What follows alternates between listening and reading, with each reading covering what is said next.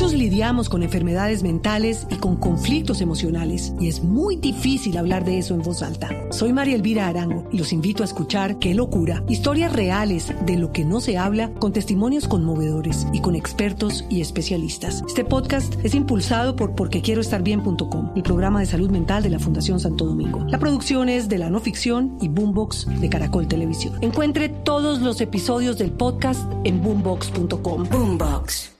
Pisando fuerte, yo quiero ir rápidamente a hablar con el epidemiólogo Carlos Álvarez, con el infectólogo y epidemiólogo, coordinador nacional ante la OMS en Colombia, por lo que nos contaba Oscar Montes de Barranquilla y si es posible la llegada de un cuarto pico, porque lo vemos lejos por cuenta de los números que estamos viendo, pero si pasa lo que sucedió en Barranquilla en el resto del país, podría ser posible. Señor Álvarez, bienvenido.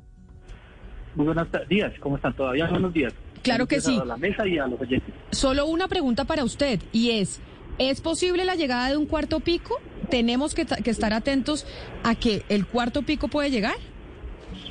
Sí, sí, es posible que llegue un cuarto pico. No, quisiera uno ser de mal agüero, como dicen por ahí, pero definitivamente las condiciones son dadas para que se genere un cuarto pico si no hacemos las cosas eh, que debemos hacer. Es decir, lo que podemos hacer es para mitigar ese cuarto pico es seguir vacunándonos y seguir cumpliendo con las medidas de autocuidado.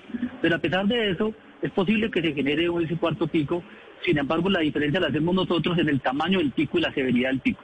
Entonces es importante que si todos nos quitáramos el tapabocas en este momento, dejáramos de hacer distanciamiento físico, no nos vacunamos, probablemente a poder un cuarto pico de una magnitud importante, pero por el contrario, si logramos disminuir eh, la las brechas de las, personas que no están vacunadas, especialmente los que se complican, y adicionalmente seguimos usando tapabocas, es posible que ese cuarto pico que matemáticamente está calculado para finales de octubre, eh, puede variar y puede cambiar en el tamaño de intensidad. Lo que quiero transmitir aquí es que no, esto no es inevitable ni es inamovible. Depende mucho de nosotros el comportamiento, que es una variable supremamente importante porque las otras variables, como el caso de la variante del virus, no la podemos modificar nosotros. Muchos lidiamos con enfermedades mentales y con conflictos emocionales, y es muy difícil hablar de eso en voz alta. Soy María Elvira Arango y los invito a escuchar Qué locura, historias reales de lo que no se habla, con testimonios conmovedores y con expertos y especialistas. Este podcast es impulsado por porquequieroestarbien.com, el programa de salud mental de la Fundación Santo Domingo. La producción es de la no ficción y Boombox de Caracol Televisión. Encuentre todos los episodios del podcast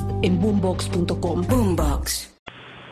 Pero doctor, si hablamos de, la vacunación, de las personas que no se han vacunado, que eh, por cualquier eh, motivo puede ser acceso a vacunas o por decisión que no han querido vacunarse, ¿qué tanta influencia tiene eso en ese cuarto pico en bajarlo? Es decir, hoy, por ejemplo, llegaron vacunas de Moderna, están empezando a llegar más vacunas. ¿Eso incide en bajar, ese, o, en bajar o detener ese cuarto pico o no mucho ya? Sí, sí alcanza, sí alcanza a tener porque hay unas personas que están eh, recibiendo para su segunda dosis, hay unas personas que van a recibir igual su primera dosis. Eso eh, claramente eh, va a influir, entre más personas estén con segundas dosis mejor, pero incluso con una sola dosis de vacuna pues hace, hace tiene un impacto desde el punto de vista epidemiológico. Desde el punto de vista individual, la persona que se coloque una dosis solamente tiene que tener en cuenta que tiene riesgo de contagio, pero sumando muchas personas hace que el impacto epidemiológico sea importante. Es el señor Carlos Álvarez, infectólogo y epidemiólogo, coordinador nacional ante la OMS en Colombia. El cuarto pico y la gravedad del mismo depende de nosotros, es el mensaje importante que nos deja el señor Álvarez. Mil gracias por haber estado con nosotros. Con mucho gusto.